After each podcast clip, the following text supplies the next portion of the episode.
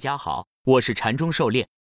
今天咱们来学习教你炒股票禅论一百零八课第三十九课同级别分解再研究第一节。咱们的讲解按原文对照逐段进行，力求贴近原文解读，弄懂每课重难点。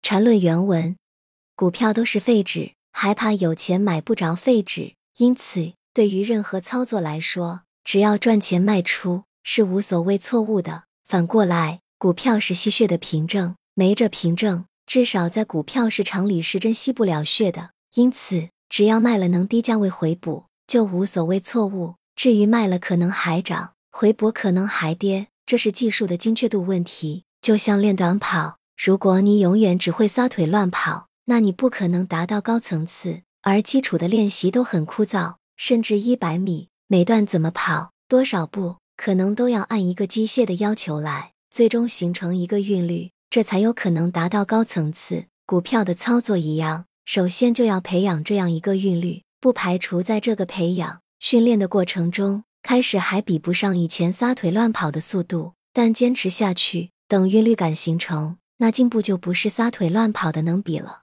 狩猎解读，心态十分重要。很多时候买了还涨，买了还跌，然后心烦气躁，心态就坏了。这里禅师给了我们很好的解答：买了还涨。只要卖出去赚到了钱，就没什么错的，只是赚多赚少的问题。买回还跌，但是差已经做出来了，就不要担心做错的问题。至于如何能够尽可能的卖到高点，买到低点，这是技术和操作的精度问题，可以慢慢不断提高。但是买点买，卖点卖，这是节奏的问题。对于禅论的学习，禅师这里给出了恰当的解释，就好比短跑的训练，一开始画笔、画段、分解走势，可能比较慢，比较繁琐。但这些都是为了把握走势的节奏和韵律，可能刚开始没有那些追涨杀跌、胡乱操作的来得快。只要按照走势分解来操作，买点买，卖点卖。当这些图像深入人心时，就能对走势的韵律很好的把握，下单操作也会更加自如。有时候慢就是快，快就是慢，基础很重要。缠论原文上节说了一个机械的操作程式，这就有一个基本的韵律。其中最大的就是向上段先买后卖与向下段先卖后买的韵律。如果这个韵律都错了，那操作就一团糟。很多人的买卖其实都是靠天吃饭，买了赌的就是上下两面。因此，不管位置，不管时间，不管当下的走势结构，胡乱瞎买，然后又胡乱瞎卖。大的韵律把握了，还有就是每向上向下段中每小段间操作的韵律。显然，只要其中一步错了，这五步就乱了。这时候，唯一正确的选择就是停止操作，先把心态韵律调节好了才继续。而且，当你按这个机械节奏不断操作下去，人身体的生物节奏都会慢慢有所感应，甚至可以达到这种程度，就是那种该操作的图形出现时，生理上就仿佛有感应一般。其实这一点都不神秘，就好像有些人睡觉，无论多晚，早上到点都会自动醒来。而股票的操作都有一定的紧张度，而同级别走势类型分解的节奏大致有一定的周期性，长期下来，生理上有自然的反应就一点都不奇怪了。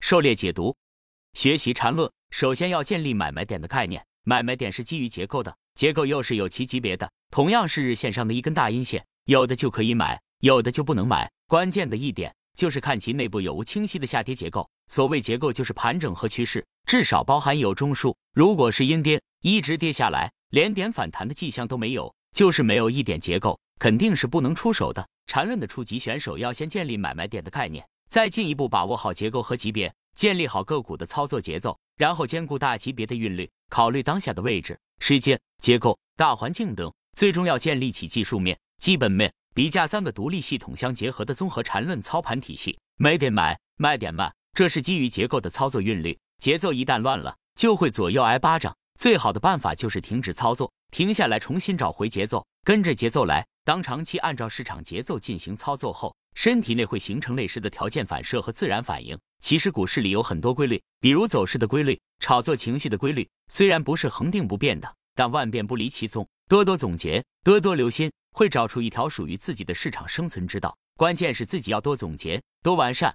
缠论原文，注意下面的分析，如果对数学推理陌生的，大概要迷糊透，所以请先准备纸和笔，对着画图，才能搞清楚。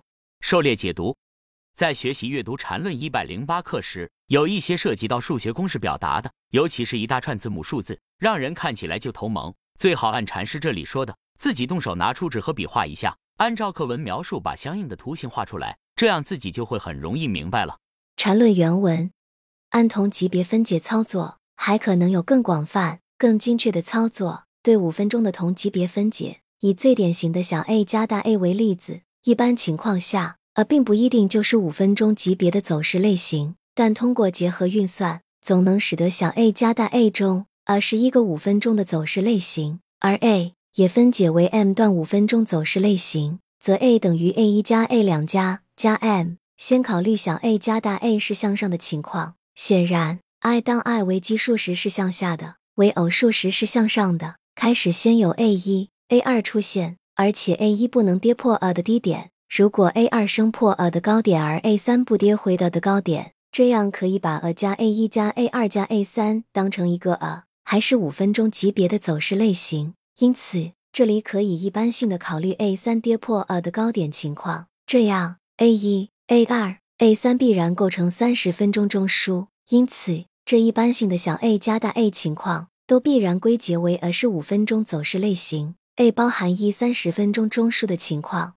狩猎解读，禅师这里以五分钟同级别分解为例，如小 a 加大 A，a 为进入段，a 的级别是小于等于五分钟级别的，但是可以从 A 里借用一部分，使得进入段也组合成五分钟级别的，因此进入段也一定可以看作是五分钟级别的。A 是一个大级别中枢。以向上为例，考虑如下两种情况。前面啊加 a 一加 a 二加 a 三这些未形成标准三十分钟中枢，只形成类中枢，也就是扩展三十分钟中枢。严格来说，已经不属于五分钟级别，但尚未达到标准三十分钟中枢。禅师把这种三十分钟扩展级别仍看成五分钟级别的走势，即上图啊，那么后面必然会有一个跌破前一个高点而形成三十分钟中枢的情况，否则就一直以类走势这种情况延续下去。因此，小 a 加大 A 中必然包含一个五分钟走势和一个三十分钟中枢。第二种情况则是 A 一对二 A 三直接重合，形成三十分钟中枢。此时 A 加 A 一加 A 二加 A 三就是一个五分钟走势加一个三十分钟中枢。因此，这一般性的小 a 加大 A 情况都必然归结为的是五分钟走势类型。A 包含一个三十分钟中枢的情况，